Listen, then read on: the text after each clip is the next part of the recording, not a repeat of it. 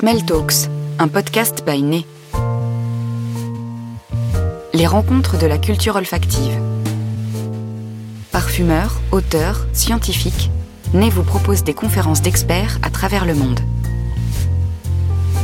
Le jeudi 17 novembre 2022, la galerie Joseph, dans le quartier du Marais, à Paris, accueillait le lancement du 14e numéro de Né, la revue olfactive. En écho à la thématique du dossier Parfum et musique, une table ronde rassemblait ce soir-là quatre expertes à la croisée des mondes sonores et olfactifs. Karine Dubreuil-Sereni, parfumeur pour Vox Profumi et Takasago, Claire Martin, neurobiologiste au CNRS et au laboratoire biologie fonctionnelle et adaptative de l'université Paris-Cité, Alexandra Ross, chanteuse, compositrice et cofondatrice de la maison de parfum Ross Ross, et Céline Manetta, docteur en psychologie, responsable du Consumer Science chez IFF. Une table ronde modérée par Clément Paradis du collectif Né. bonsoir à toutes et tous. Né numéro 14 vient de sortir, il est dédié aux relations entre musique et parfum. Et on voulait réunir des personnes un petit peu diverses pour pouvoir parler de ça avec nous ce soir. Première intervenante, c'est Claire Martin, qui est neurobiologiste chargé de recherche au CNRS et vous avez beaucoup travaillé sur le fonctionnement de l'appareil olfactif chez l'animal, un petit peu chez l'homme aussi. Et vous avez récemment co-dirigé une thèse sur l'intégration olfacto-sonore chez le rat. Vous avez aussi une grande connaissance des études sur la synesthésie, ce qui nous sera très utile dans la suite de la conversation, je crois. Autre intervenante de choix, Céline Manetta, qui nous vient du département Consumer Science d'IFF. Vous êtes docteur en psychologie. Votre thèse de, doctorat portait sur le langage du parfum et notamment l'utilisation de la métaphore pour décrire euh, les fragrances. Euh, vous travaillez sur les correspondances sensorielles, la synesthésie, l'utilisation des mots d'autres sens pour évoquer l'olfactif. À ma droite, j'ai Karine Dubreuil-Sérény. Vous êtes parfumeuse créatrice indépendante mais vous assurez aussi euh, quelques collaborations avec Takasago. Beaucoup vous connaissent pour votre travail chez Gucci et puis aussi pour des travaux chez L'Occitane. Vous avez composé la collection de Grâce. Vous avez aussi dernièrement signé des parfums pour Lalique, Kenzo, Memory Nuit Tatami, Castel Bajak, Beautiful Day in Love, L'éclat d'arpège, et puis, puis, puis d'autres. Hein, d'autres euh, voilà, on va pas faire la liste, mais il y en a, c'est vrai, il y en a beaucoup. Ma dernière euh, invitée ce soir, c'est Alexandra Ross, cofondatrice de la marque Ross Ross. Euh, c'est une marque que vous avez fondée avec votre mère en duo. Un duo dans lequel euh, l'une chante et l'autre pas, comme euh, l'a si brillamment dit Denise Beaulieu dans le dernier numéro de Né. votre vocation initiale, c'est la musique puisqu'on vous connaît dans le parfum, mais on vous connaît aussi pour vos duos avec Julien Clerc, Arnaud, Juliette Gréco, et puis pour quatre albums sur lesquels vous chantez, mais vous composez aussi, eh bien, vous allez pouvoir nous parler de ces croisements de, travaux sur le parfum et sur la musique. Voilà, donc on est ensemble pour une, heure de discussion, mais euh, peut-être pour commencer, il est, important de revenir un petit peu euh, aux fondamentaux, et les fondamentaux, c'est euh, comment on sent et comment on entend. Je me, tourne évidemment plus spécifiquement vers Claire Martin et Céline Manetta. Est-ce que vous pouvez nous expliquer quels sont les fonctionnements respectifs rapidement de l'odorat et de l'ouïe Et est-ce que vous pouvez nous dire comment a évolué un peu la recherche euh, sur ces sujets? Parce qu'il y a eu une période dans l'histoire de la science où on pensait que tout fonctionnait un petit peu de la même manière et aujourd'hui, c'est plus du tout le cas. L'odorat, c'est un sens très à part. Euh, c'est un sens qui est complètement différent des autres, des autres sens. Euh, le cerveau ne traite pas du tout comme les autres. Les circuits dans le cerveau sont différents pour ce sens-là uniquement. Donc l'odorat, c'est un sens, euh, on peut dire, qui, n'a, qui, a, qui est pas primitif, mais qui a une, organisation qui est identique chez, euh, presque identique chez les insectes, chez les rongeurs, chez les, les mammifères et chez l'homme. Donc c'est quelque chose de très conservé. Alors euh, il y a des gens qui disent bon ben c'est quelque chose qui n'a pas évolué, mais on peut voir aussi de l'autre côté. Au contraire, c'est un sens qui était tellement bien à la base que finalement il n'y a pas eu besoin d'évoluer. Il était déjà parfait. Et donc, c'est un sens assez désorganisé. C'est-à-dire que le cerveau va traiter les odeurs de façon très redondante. Dans les régions qui codent les odeurs, il y a plusieurs, plein de neurones qui codent les mêmes choses finalement. Donc l'information est très redondante et, de, et un peu traitée de façon désorganisée. Dans le système auditif, c'est totalement différent. chaque élément du son va être, va être reconnu, va être encodé par plein de petits modules. Donc ça va être très organisé. Donc c'est deux sens qui n'ont rien à voir. Et, euh, donc il y a une chose qui est très, euh, très importante, c'est que dans le système olfactif, l'information qui va être captée, par le nez, donc les, odeurs, va aller directement aux régions qui sont impliquées dans la mémoire et dans les émotions. Donc le, trajet dans le cerveau est très court. Alors que dans le système auditif, euh, le trajet va être un peu plus long. Donc ça, c'est une des raisons, on pense, pour lesquelles c'est assez difficile de traiter l'odeur de façon euh, très synthétique, à part les, les, gens qui sont experts comme vous. Et on ne peut pas dire, euh, si on sent linalol, on ne peut pas dire je sens le linalol. Enfin, la plupart des gens ne peuvent pas. Alors que pour les sons, c'est un peu plus facile de dire ah bah oui ça c'est un, je reconnais cette note ou je reconnais cette voix, c'est un peu plus facile. On l'apprend. on fait plus de musique. on l'apprend. Ouais. Alors c'est ça, l'autre problème, c'est qu'on n'est pas du tout formé à, à sentir les odeurs. Mm. Et notamment, on pense que c'est la raison pour laquelle le langage est très pauvre pour mettre. On peut pas mettre un nom sur les deux odeurs juste parce qu'on n'a pas appris. C'est on n'a pas appris à mettre un mot sur les odeurs, mais les parfumeurs, euh, vous êtes l'exemple que je cite toujours, les parfumeurs qui sont experts le, le peuvent très bien. Donc l'homme est capable de le faire, il n'y a aucun problème, on n'est juste pas entraîné.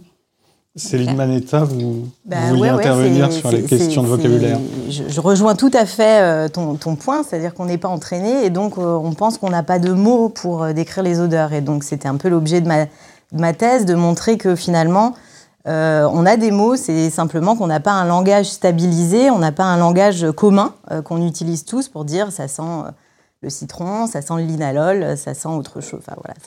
Et, c'est très idiosyncrasique et, pour du coup pouvoir décrire, on passe par d'autres moyens et notamment la métaphore. Dans des travaux que j'avais réalisés, on a montré que plus de 60% du langage est métaphorique, du langage olfactif du langage, pour être plus précis, de la description de parfums, parce que j'ai travaillé sur des parfums complexes, et métaphorique. Et cette métaphore, euh, bah, elle fait appel à, l'imagerie, elle fait appel euh, au langage qui viennent d'autres sens, tous les sens notamment, et notamment celui, euh, le, sens de, l'audition et, le vocabulaire du son. Donc dans le langage, par exemple, du, du parfumeur, il y a beaucoup de points communs d'ailleurs. On parle de notes, on parle d'accords, on parle de gamme, d'harmonie. Et, pour le commun des mortels, celui qui n'est pas entraîné euh, à décrire les odeurs, il y a aussi euh, ce, ces prémices-là. Et on, entend euh, des gens pouvoir dire qu'une odeur est aiguë, qu'un parfum est aigu ou sourd. Il y a, y cette synesthésie, en tout cas par le langage, qui se crée. Alors la chance qu'on a ce soir, c'est aussi d'avoir une parfumeuse qui est aussi musicienne et d'avoir une musicienne qui, qui n'est pas parfumeuse, qui n'est pas parfumeuse ouais. mais euh, qui euh, travaille avec le parfum. Comment ça se passe quand on travaille à la fois sur du parfum et de la musique? Bah, Je pense que, en fait, moi, évidemment, j'ai voulu y trouver un lien euh, immédiat, donc j'aurais bien aimé que les molécules olfactives soient des ondes. Enfin, donc j'ai commencé à, à, chercher en me demandant qu'est-ce que je fais dans le parfum, ma mère étant dans le parfum. Je voulais pas être trop non plus psychanalytique, mais je me suis dit bon, faut trouver un lien. J'ai trouvé que c'était véhiculé par l'air, que c'était invisible. Je me suis arrangée avec tout ce que je pouvais trouver. Après, j'avais lu, je pense que c'était Jean-Claude Héléna, qui était très énervé de l'idée qu'on traitait la musique comme euh, le parfum et que en fait, il semblerait que euh, c'était pour donner un côté artistique à la parfumerie qu'on avait pris le vocabulaire de la musique pour le mettre au parfum. Finalement, ça lui va bien, je trouve, au parfum, c'est hein, ce, ce, ce, vocabulaire. Plus que ça, je sais pas. Donc moi, à la fin, je m'étais dit, on avait une petite baseline comme ça qui disait que le, chez nous, le parfum s'écoutait, parce que j'avais aussi euh, entendu cette histoire au Japon euh, du parfum qui s'écoutait, et qu'on pouvait avoir des sonorités olfactives. Donc j'imaginais une molécule olfactive chevauchant une onde, et voilà. Et donc j'avais réussi à attacher euh, les deux ensemble. Après, du moment que c'est une composition, mais même les compositions euh, pour, euh, je sais pas, des cuisiniers, il y a une harmonie, il y a tout, tout, tout, toutes ces choses. À partir du moment où on crée en fait un, un objet euh, un peu complexe, euh, un parfum, une musique, euh, une, une, recette de cuisine, voilà, je trouve que tout fonctionne quand même plutôt pareil dans la composition. Après, moi, je suis pas parfumeur. Mais j'ai cru comprendre qu'il y avait aussi une réelle architecture. Et ayant étudié la composition, il y a une réelle architecture euh, dans la musique. On ne peut pas écrire une symphonie euh, sans avoir appris le contrepoint, parce que sinon les notes aiguës ne passent pas, ne fusent pas. Et je pense que c'est pareil. Et ma mère, qui a quand même une longue expérience du travail avec les parfumeurs, m'a toujours dit ne te mets pas à la place d'un parfumeur, ne leur parle jamais de technique, parce qu'elle m'a dit qu'elle a, eu des erreurs, par exemple en disant un jour à un parfumeur, écoutez, baissez la vanille, et en baissant la vanille, euh, ça ressemblait plus à rien. Et alors, elle a, alors comme en plus, elle est quand même connue pour avoir un caractère, euh, alors elle a dit, enfin, enfin qu'est-ce que c'est que ce truc? Elle dit, bah, vous nous avez dit de baisser la vanille. Donc voilà. Et je pense que dans, dans, dans, le, dans la musique, c'est un peu pareil. Si tout à coup vous dites, euh, enlevez les bassons, pouf, tout à coup, voilà. Donc je pense qu'il y a une similitude d'architecture. Voilà. Karine, Dubreuil, alors on ne peut pas baisser la vanille comme on baisse le son, ça marche pas comme ça. Non, euh, en fait, euh, c'est vrai, tu as, raison. Moi, quand euh, on a, parlé de ce, mariage entre la musique et la parfumerie, je pense que tout le monde l'aborde différemment. D'abord, je pense que c'est une question de sensibilité. quand on aime la musique, on aime l'art et on aime la parfumerie, bon, c'est pas une obligation, mais moi j'ai commencé par aimer la musique puisqu'on a plus d'éducation musicale que d'éducation de parfumerie je suis née à Grasse, donc j'avais un peu d'aide de, autour de moi et de gens qui étaient dans ce métier. Mais j'étais d'abord sensibilisée à la musique par la danse classique. Et donc j'ai commencé par la musique et ensuite j'ai continué par la parfumerie. Et ensuite j'ai repris de la musique, c'est-à-dire je me suis mise, je faisais du piano tout d'oreille parce que j'étais portée par l'émotion de la danse et de la musique. en fait, j'avais pas le physique pour faire de la danse, donc j'étais meilleure au niveau du son. J'étais portée par la musique. Et en fait, quand je suis arrivée à Paris, où j'ai commencé à être jeune parfumeur. J'ai fait mes classes à Grasse, chez Roure, euh, où en effet, comme tu dis, il y a vraiment une architecture à apprendre. On apprend les notes, on, vous bombarde de matières premières à apprendre, à mémoriser comme un ordinateur. Ensuite, on nous apprend à faire des petits accords, et ensuite on nous apprend les grands classiques, les, les, formes olfactives, les familles olfactives. Et ensuite, on est jeté dans le bain et on doit composer. Alors bon, euh, ce que je, pense, c'est que personnellement, j'ai euh, abordé la parfumerie un peu comme j'ai abordé la musique, c'est-à-dire par l'émotion, par le plaisir, par, le, par les, vibrations que vous apporte une musique, comme euh, le bien-être que vous apporte un, beau parfum. Mais ce que je trouvais beau et ce que je regrette presque maintenant, c'est euh, d'avoir presque appris parce que ça, on perd un peu de notre spontanéité, de notre âme d'enfant, de ce qui vous fait euh, vibrer. Euh, euh, et, c'est ça qu'il faut garder d'ailleurs dans notre métier et qui est très compliqué. Quand tu parles d'architecture, c'est exactement ça. Je pense que je suis pas compositrice de musique, mais un compositeur de musique, ben, il apprend à, composer avec des, des règles bien précises. Nous, c'est pareil, mais ce qui est intéressant, c'est de casser aussi ces règles pour arriver à être à, pas toujours être dans un dans un une création formatée. Oui, on dit toujours apprendre pour désapprendre. Oui.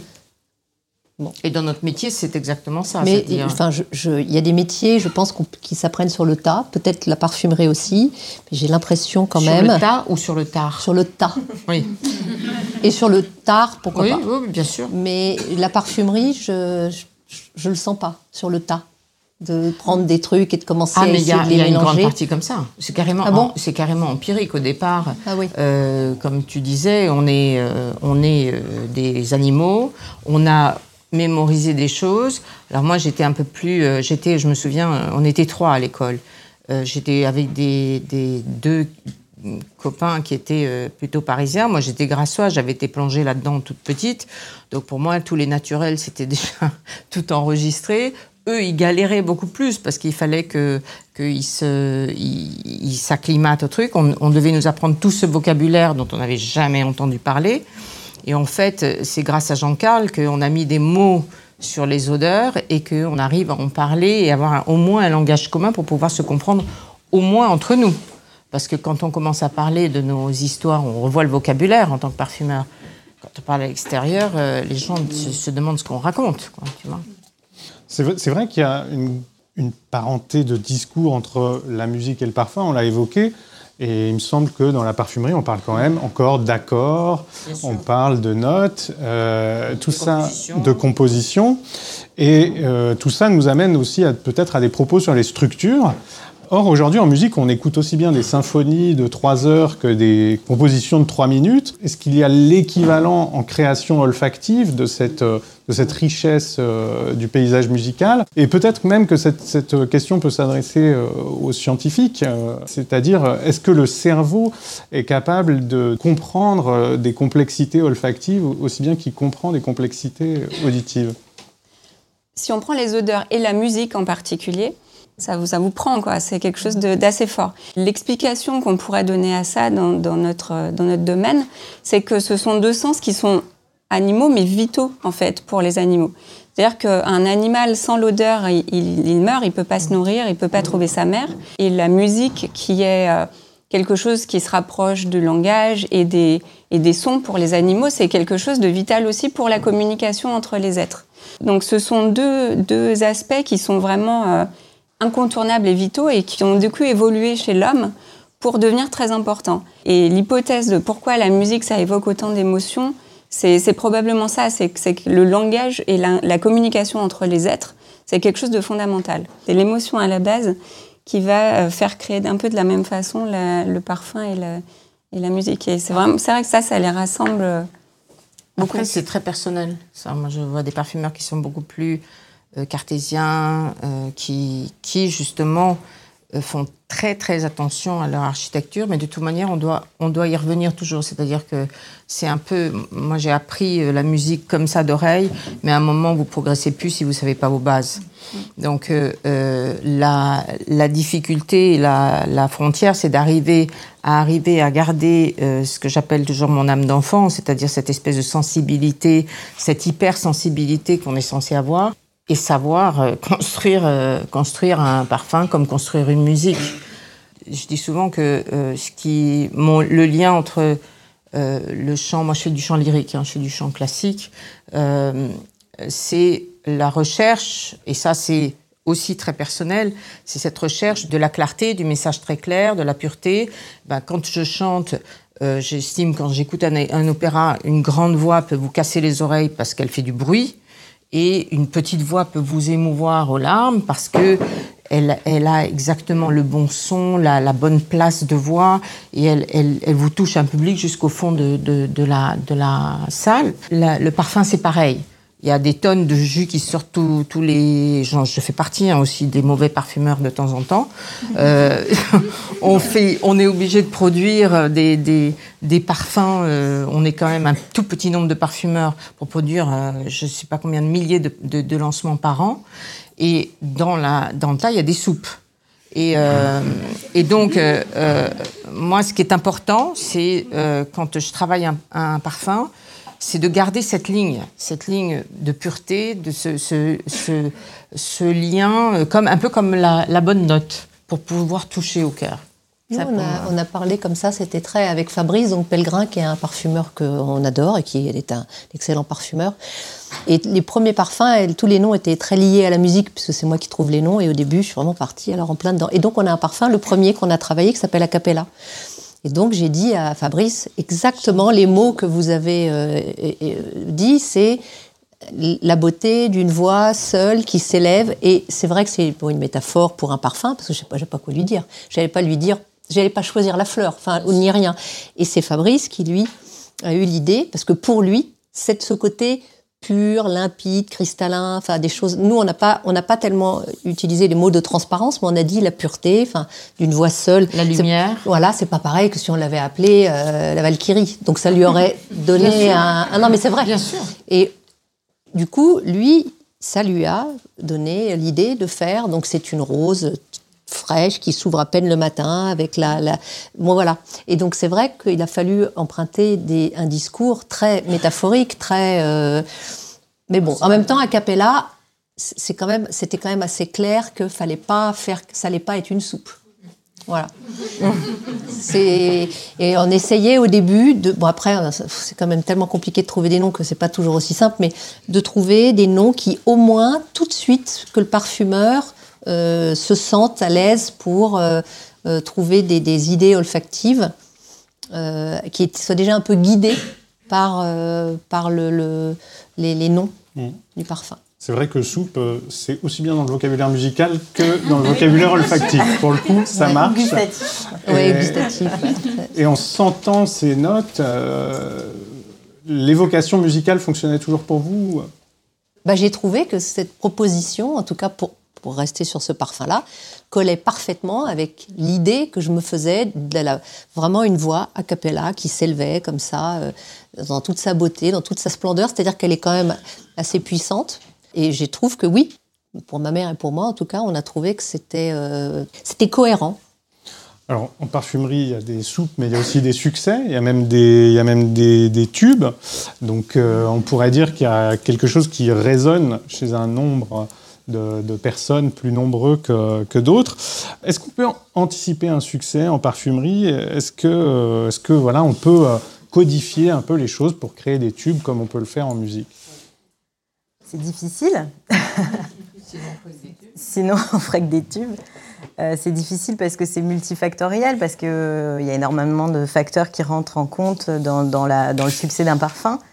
En musique, d'ailleurs, il y a un courant de recherche. On cherche à, anticiper ça, à mesurer ça, pour, euh, à prédire ça, euh, pour comprendre un peu justement les caractéristiques euh, du son, les caractéristiques auditives qui font que ben, on, va avoir, on va assurer un succès.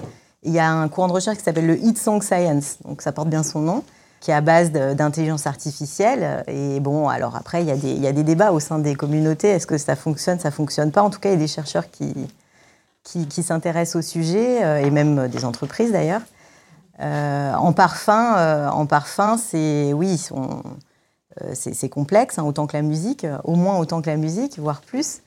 Et on utilise aussi l'IA un peu différemment, certainement. Enfin, en tout cas, euh, au sein d'IFF, euh, on, utilise l'IA avant tout pour, euh, pour guider le parfumeur, pour lui donner des propositions d'ingrédients, de, combinaisons d'ingrédients et, et, lui donner de l'inspiration aussi. C'est un support, oui, c'est tout à fait. Ça remplace en aucun cas la créativité et la façon dont le parfumeur va s'approprier les résultats des algorithmes pour les, les, combiner, les agencer, les structurer. Et donc c'est une connexion entre la science, euh, les mathématiques et, euh, la, créativité. Hmm.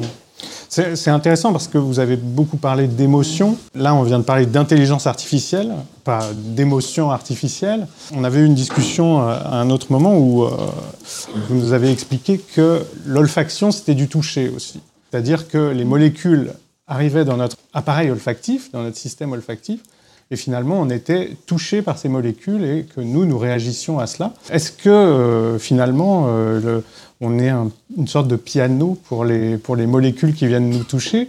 Est-ce qu'on est parfois plus joué par les sons et par les odeurs qu'on euh, on les maîtrise intelligemment?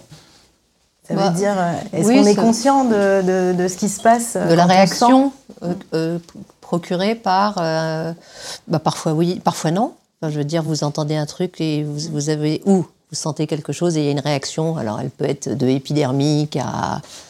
Euh, mais je pense que ça ne peut absolument pas être. Euh, si on n'est pas au courant de ce qu'on va entendre ou de ce qu'on va sentir, je pense qu'il n'y a absolument aucun moyen de prédire, enfin, j'en sais rien, bah, la, réaction. Si tu sais pas. on bah, sait un peu il y a des matières premières où on sait. Non, si tu sais pas. Tu vois, tu sens quelque chose, quand même tu, tu, sais pas que tu sens. Tu sais pas, tu sais pas ce que tu sens, tu sais pas que tu sens et, et, et tu sais pas quelle va être la, a priori, ta réaction. Ta réaction, la tienne. Bah, on dit d'ailleurs que la mémoire olfactive est plutôt implicite. Ça dépend un peu de, de l'expérience des gens aussi. Elle ne Elle sera pas la même. Elle sera pas la même, ouais. En fait, on n'a pas euh, un apprentissage systématique comme on le fait avec les couleurs ou voire avec euh, la musique quand on apprend à jouer d'un instrument. Euh, mais, on apprend quand même euh, quand on mange, quand on se balade dans la rue et qu'on sent des odeurs, quand on est dans la nature. Et c'est une euh, autre forme d'apprentissage. C'est une forme plus implicite. Donc on n'est pas conscient effectivement qu'on apprend, mais on apprend quand même. Et, bah, parfois, du coup, ça suscite des réactions pour lesquelles on peut être conscient ou pas qu'on a cette réaction, cette émotion. Et du coup, c'est d'où l'intérêt en fait de combiner euh, à la fois une approche où on va demander aux gens ce qu'ils ressentent et une approche où euh, on leur demande pas, mais on regarde ce qui se passe euh, dans leur corps, dans leur cerveau, euh, quelles sont leurs réactions physiologiques aussi. L'expérience est très importante. Il y a une étude qui a, qui a testé l'odeur de clou de girofle chez les gens.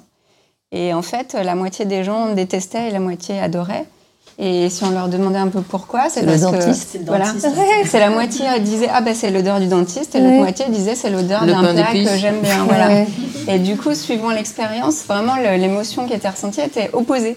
Bah, C'est la difficulté euh, de notre métier. Et d'ailleurs. c'est exactement ça. Et c'est c'est ce qui est difficile aussi parce qu'on a du mal à prédire en ayant une. Donc les, les odeurs, c'est plein plein de molécules. Euh, c'est un peu plus complexe justement que les ondes.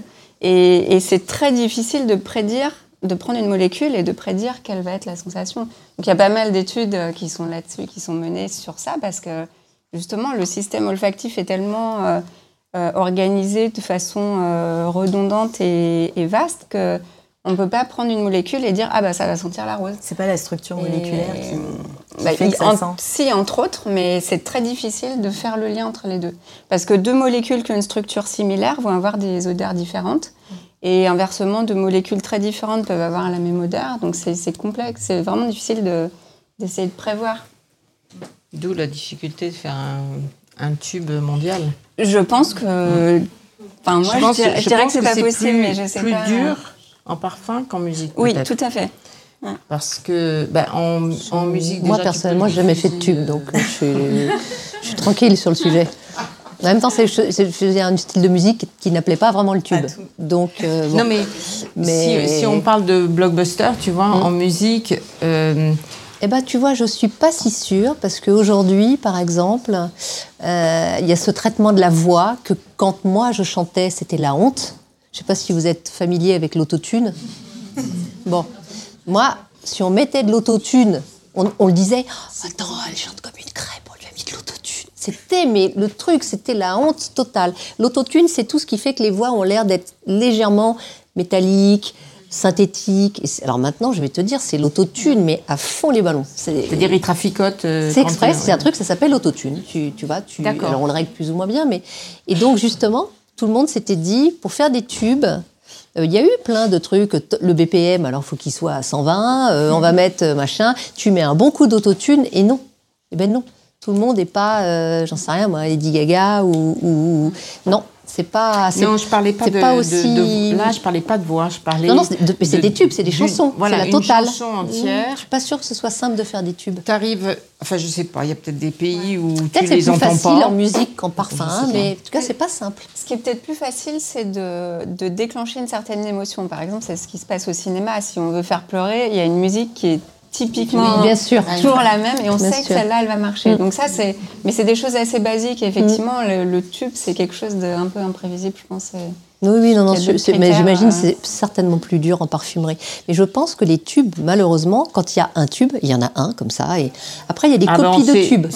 Ah Donc, oui, non, mais alors, euh, parlons pas de ça. Mais euh, c'est vrai que. C'est parce qu'un vrai tube, généralement, quand il arrive, il, il, il- il apporte, un- en tout cas dans la musique, il apporte un nouveau courant, Bien sûr, il apporte. bien sûr. euh, Et des parle fois, d'un c'est même tube, très pas d'une musique qui a très bien hein. marché. C'est-à-dire un tube, tout à coup, on se dit, oh là là. Par exemple, la première personne qui a utilisé cette autotune, tout le monde s'est dit, ah, c'est génial. C'est vrai que ça apportait quelque chose d'assez euh, incroyable. En fait, c'est comme une overdose d'un truc, c'est presque quelque chose qui n'était pas voulu, qui a été raté. Comme, tu vois, tout ce... mais c'est vrai. tu- Et, et après, tu te dis, ah, en fait, c'est pas mal, euh, avec euh, trop d'autotune ou trop de reverb. Ou... Et peut-être que dans la parfumerie, euh, il y a eu des, des, des erreurs, enfin, en tout cas, des surdosages de Il y a des mauvaises langues qui disent que l'autotune de la parfumerie, c'est- ce sont les molécules de bois ambré euh, qu'on a retrouvées depuis euh, One Million et compagnie. Le bois Alors. ambré? Oui. D'accord. Vous confirmerez ou infirmerez Après, euh, allez, si on doit défendre un peu les parfumeurs, on est tellement peu pour créer tellement de trucs. euh, Il y a un peu plus de musiciens que, que de parfumeurs. Ah, il y a hein, beaucoup de donc, musiciens. ouais.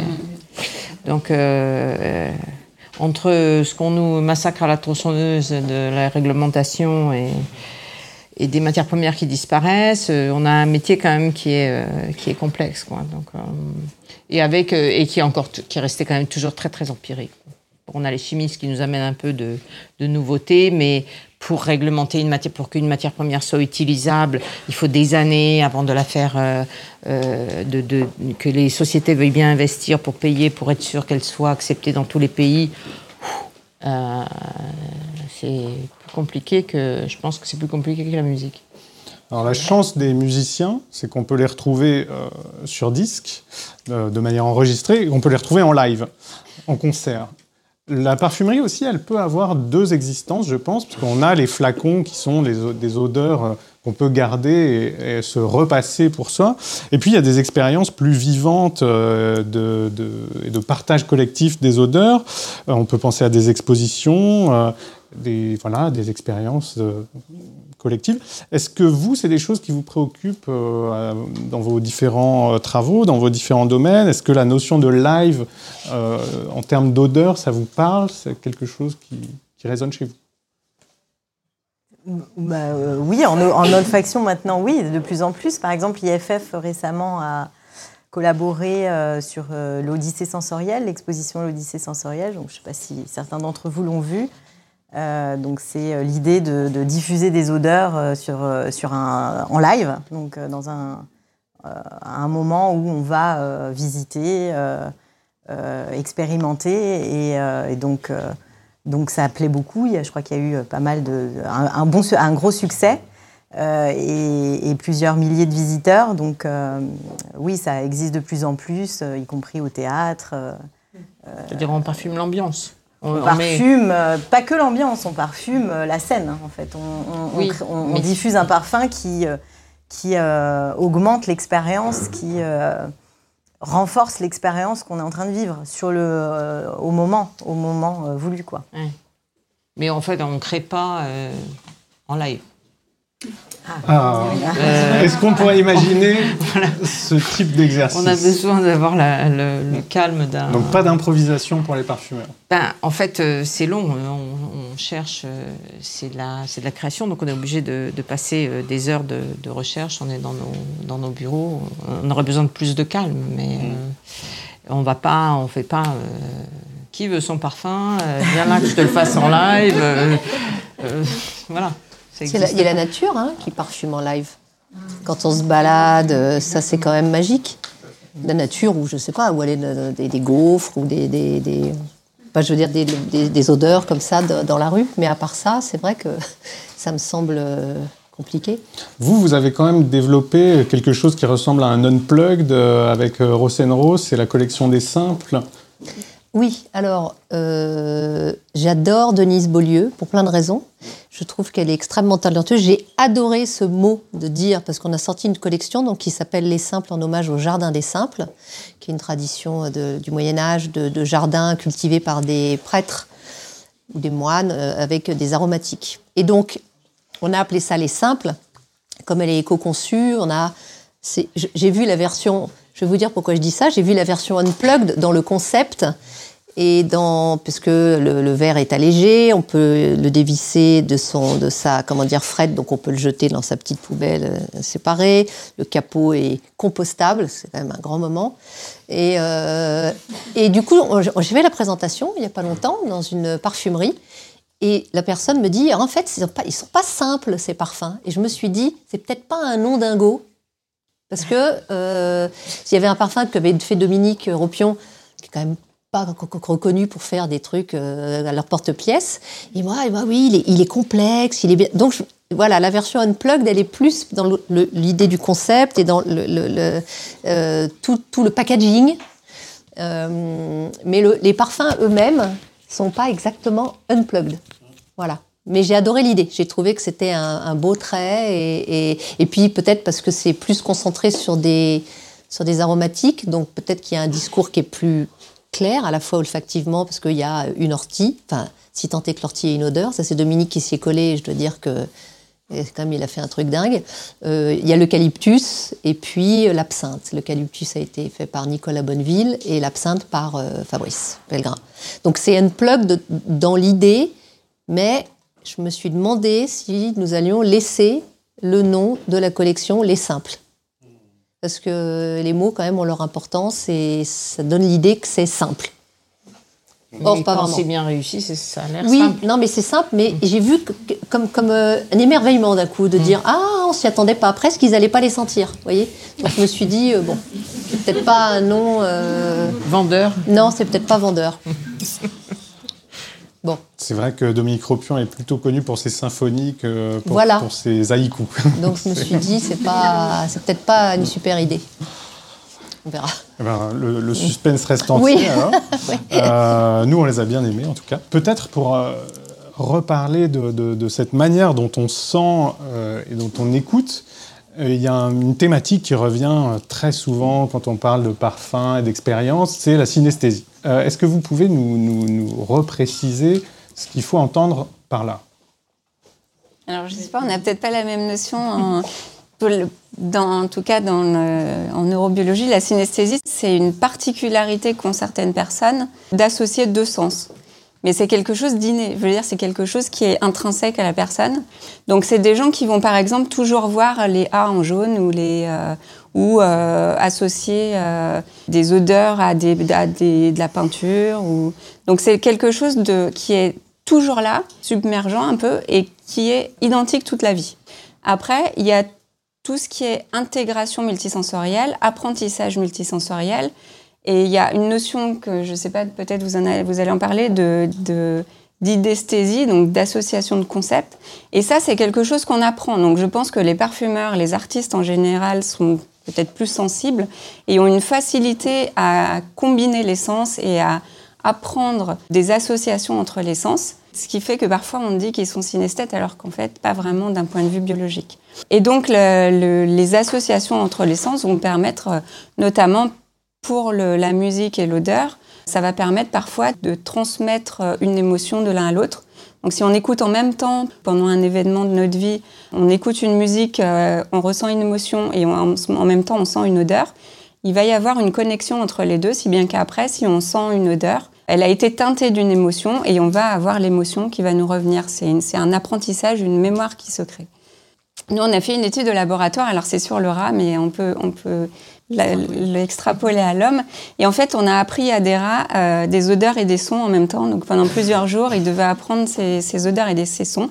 Et on s'est aperçu qu'une fois qu'ils avaient appris, si on mettait le son tout seul, on activait les régions olfactives. Ce qui est quelque chose de très surprenant parce que les régions olfactives, c'est les régions olfactives et normalement elles sont activées par des odeurs et ne sont pas activées par des sons, par d'autres d'autres sens.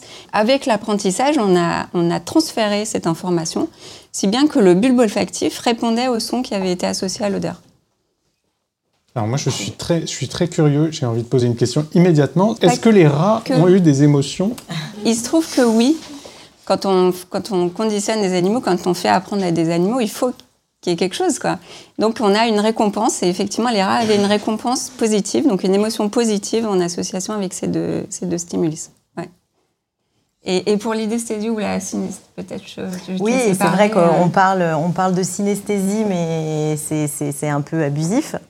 Euh, en fait, ce qu'on ce qu'on regarde sont plutôt les correspondances multimodales et les associations euh, multimodales. Et on peut même, enfin, on, on le fait même de manière systématique, puisque ça permet de créer un, pont, euh, un- une connexion entre le parfumeur et, le consommateur, de savoir euh, que le consommateur, bah, telle matière première, euh, il l'aperçoit comme bleu, euh, comme plutôt associé à, un toucher velours ou rouge velours, parce que dans la vie, dans la vie on voit plutôt des, des, grands, des grands rideaux en velours rouge. Et donc, euh, oui, on le fait de manière systématique. Chez IFF, on a un outil qui s'appelle Scent Emotion, qui, euh, qui a été développé euh, dans les années 80 et euh, qui a commencé à étudier ces correspondances multimodales avec, euh, avec le- les couleurs, avec le toucher, qui sont proches de l'olfaction.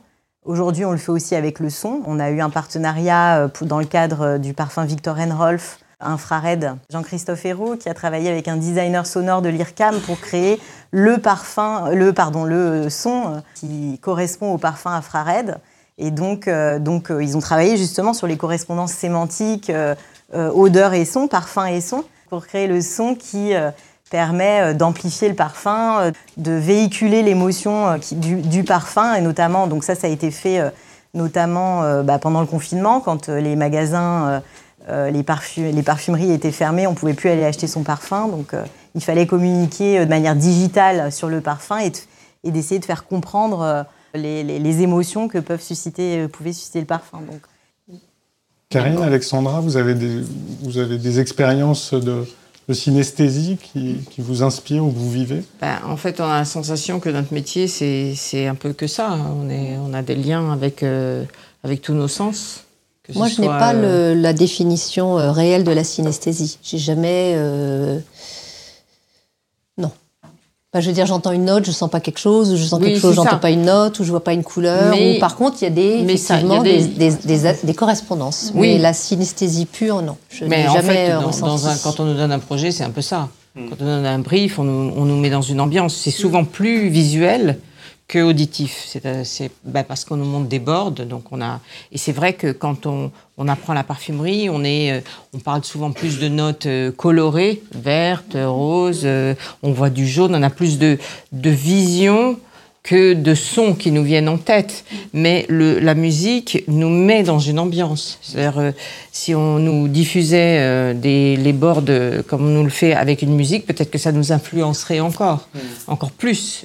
Tout le monde peut sentir, tout le monde peut être parfumeur. Il faut, surtout, il faut avoir la sensibilité pour le faire. De toute manière, je pense que être parfumeur ou être musicien, c'est avoir euh, la sensibilité euh, aux aguets et donc automatiquement tous les arts nous sensibilisent.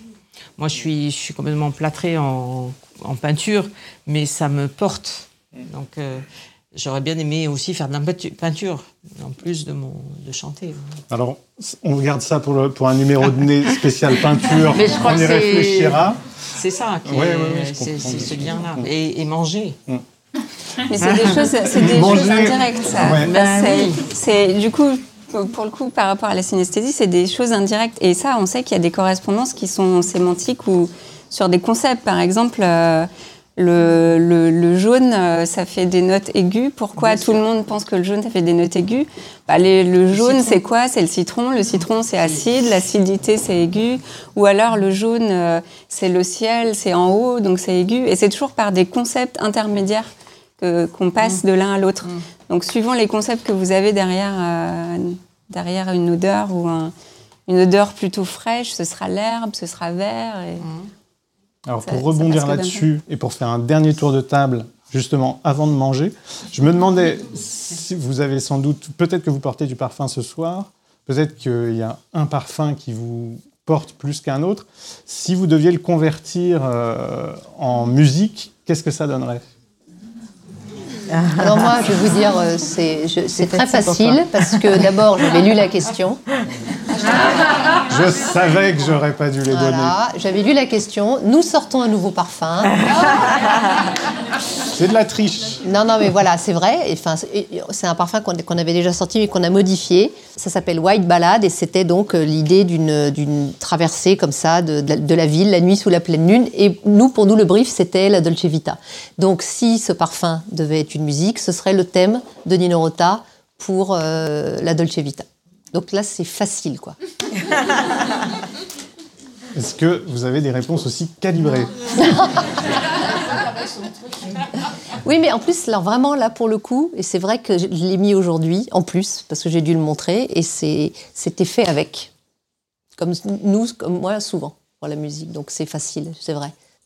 Mais ça peut être des parfums que vous aimez, auxquels, tu vois, tu as bien un parfum que tu aimes ou que tu as fait, qui te, qui te fait penser à une musique marrant parce que quand on a commencé à parler de ce sujet, euh, j'écoute souvent de la musique. Bon, je travaille beaucoup de chez moi, mais euh, je fais pas le lien.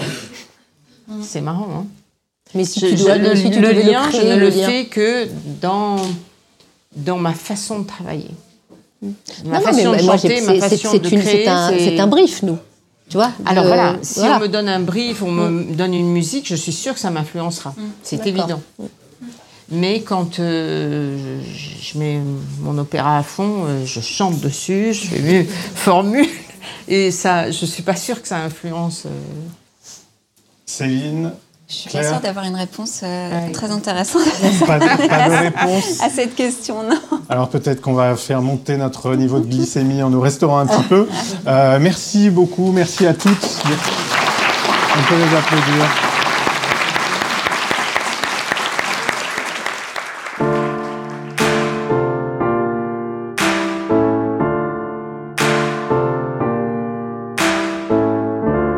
Cette émission sur podcast.bainet.com et sur les plateformes habituelles.